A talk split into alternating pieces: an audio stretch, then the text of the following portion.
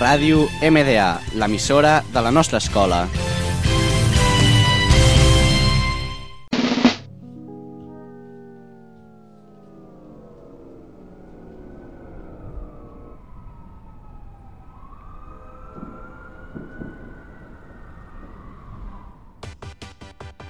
Ciència i tecnologia a l'època de Jules Verne a càrrec de Miquel Limón, Sònia Martín, Clara Prats, Nerea Sarrió.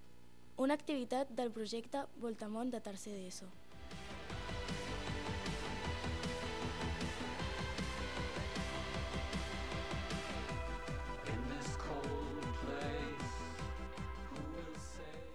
Suposo que ara us estareu esperant que us expliquem el típic rotllo avorrit i monòtom en el qual comences a sentir la veu d'ultratoma i t'acabes adormint.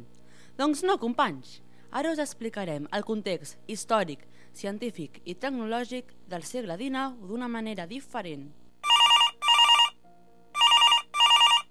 Un moment, un moment, que em truquen. Ah sí, m'estan dient que el primer telèfon va ser inventat per Alexander Graham Bell el 1854. Un gran inventor, però no l'únic. Durant el segle XIX es van fer grans avenços en descobriments. Recordeu aquella cosa tan estranya que ens fan aprendre química amb els números, els elements, les valències... Com es deia? Taula periòdica. Sí, mira, gràcies.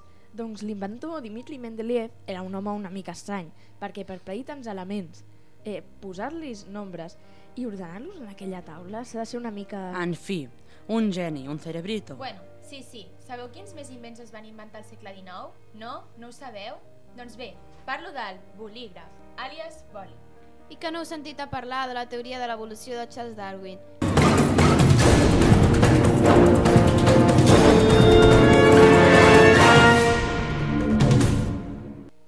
Els micos aquells que evolucionen, com a la pel·li del planeta de los simios. Que no, que aquella evolució va al revés. Ai, sí, és veritat. Ai, mare meva, com de malament ho va passar el petit Charlie. Ningú se'l creia. Bueno, bueno, sí, sí. Ara jo us hem explicat una mica els invents del segle XIX, però com estava la societat? Societat? Quin tema més avorrit. Doncs va ser durant l'època dels nostres ra, ra, ra, ra, ra, ra, besavis. Ala, que tampoc parlem del segle XII. Com anava dient, la gent es va moure del camp a les ciutats. Uf, quin pal camina tant, no? Que no, que no van caminar gens, perquè es van inventar el ferrocarril i la màquina de vapor. Vale, vale, tranqui, keep calm and be colonizer. I ara, si us plau, pareu d'interrompre, eh?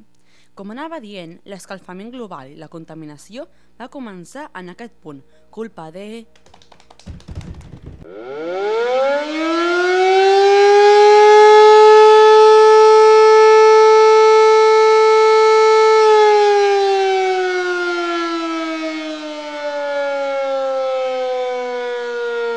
Les fàbriques! Sí, sí, no mireu amb aquesta cara, que són ells les que us fabriquen els vostres mòbils i ordinadors.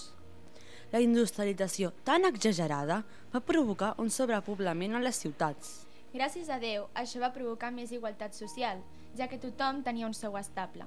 En aquest punt comença el que anomenem gran oportunitat pels nens, tot i que alguns ho consideren una presó, també anomenada escola. Però compte, perquè això va causar que els països europeus necessitessin mà d'obra i més barata. I pensem com un anglès o francès del segle XIX.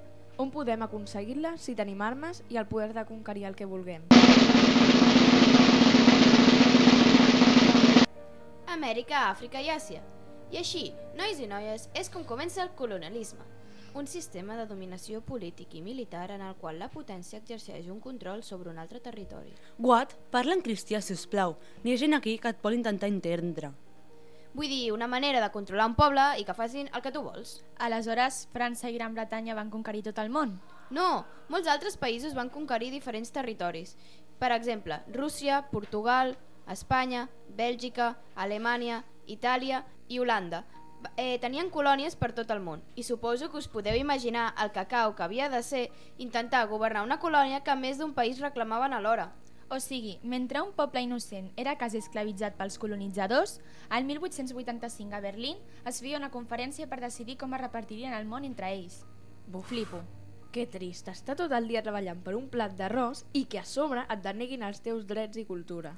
Per no mencionar que els funcionaris de la colònia vivien en cases superluxoses i el poble en xaboles.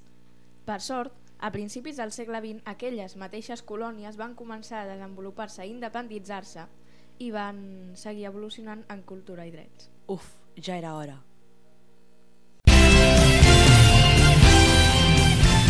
Ràdio MDA, l'emissora de la nostra escola.